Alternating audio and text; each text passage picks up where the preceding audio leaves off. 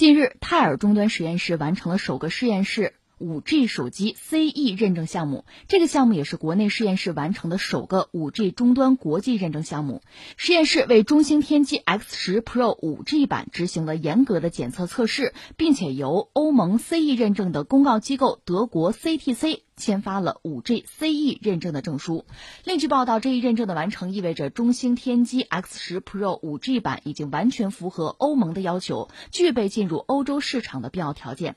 此前，实验室在二零一九年初先后完成了全球首发五 G NSA 终端射频一致性测试系统 GCF 验证，还有五 G SA 终端射频和协议一致性测试系统 GCF 验证，极大的推动了五 G 移动终端。产业的快速发展，加快了终端产品的商用步伐。你看，我们国内网络上啊，很多这个网友的话说的挺刁的。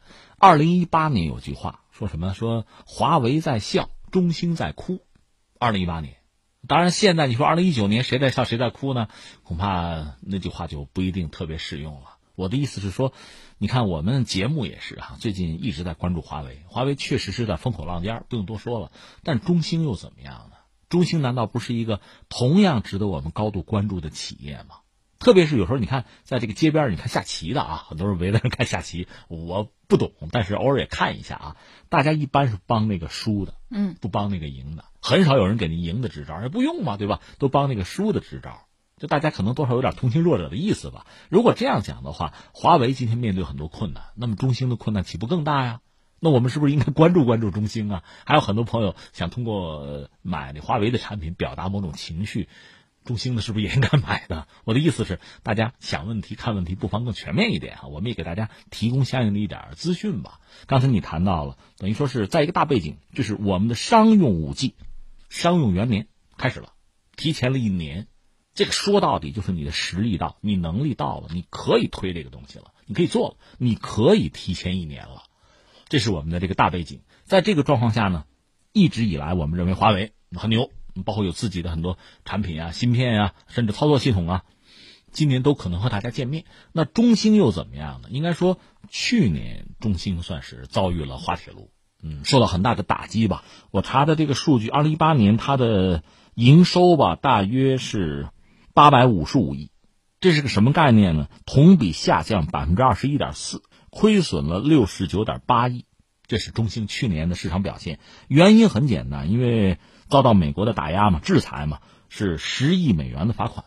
当然说，中兴为了应该说为了自己未来的发展，为了也是用这个等于说用钱换时间换空间吧，等于说认了，认了这十个亿的罚款，那就意味着它会有一个很糟的市场表现，这是可以预料得到的。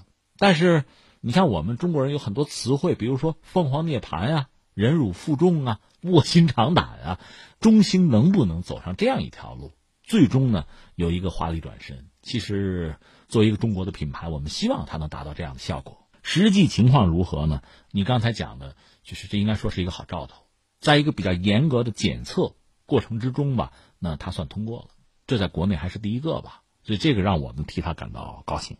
另外呢，今年的第一季度，中兴是盈利，盈利是八点一二个亿。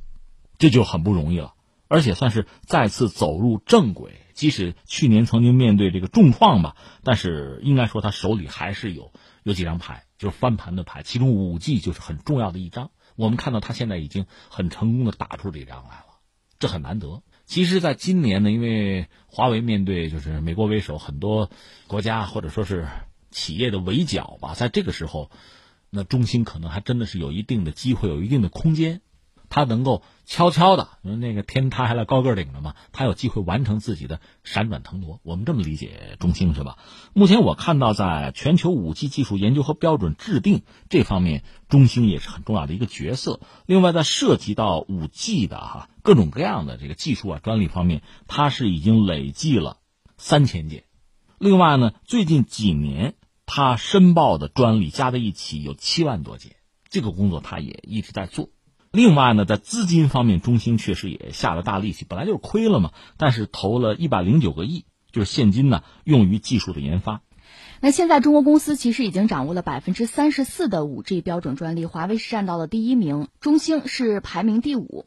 我们也可以看看别的国家，第二名是韩国，占到了百分之二十五；美国和芬兰是各占百分之十四；瑞典占到了百分之八；日本占到了百分之五。呃，刚才你谈到的是这个五 G 标准专利啊，应该说这个是涉及到五 G 的技术领域专利的一部分吧，这个量还是比较小的。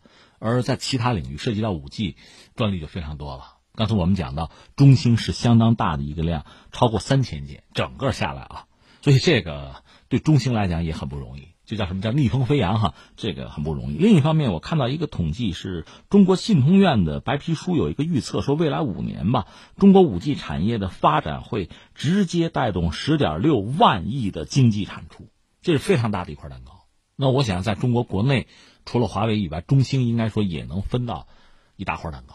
这对它的进一步的发展吧，应该是一个好消息。特别是现在五 G 商用提前了一年，中兴现在它的手机到这样一个程度，显然是希望尽快的分一杯羹。这个一方面呢，能够缓解它一直以来啊，就去年以来吧，这个在资金啊，在其他一些领域的这个压力，包括声誉上的一些压力哈。另一方面呢，也为自己未来的发展可以积累是更多的积极因素。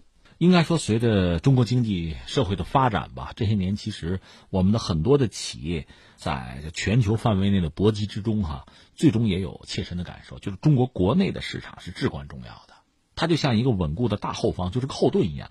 这个市场你站住了，你可以立于不败之地。在全球范围内的各种各样的搏杀之中，就算是有损失，因为你有一个国内的大市场作为支撑。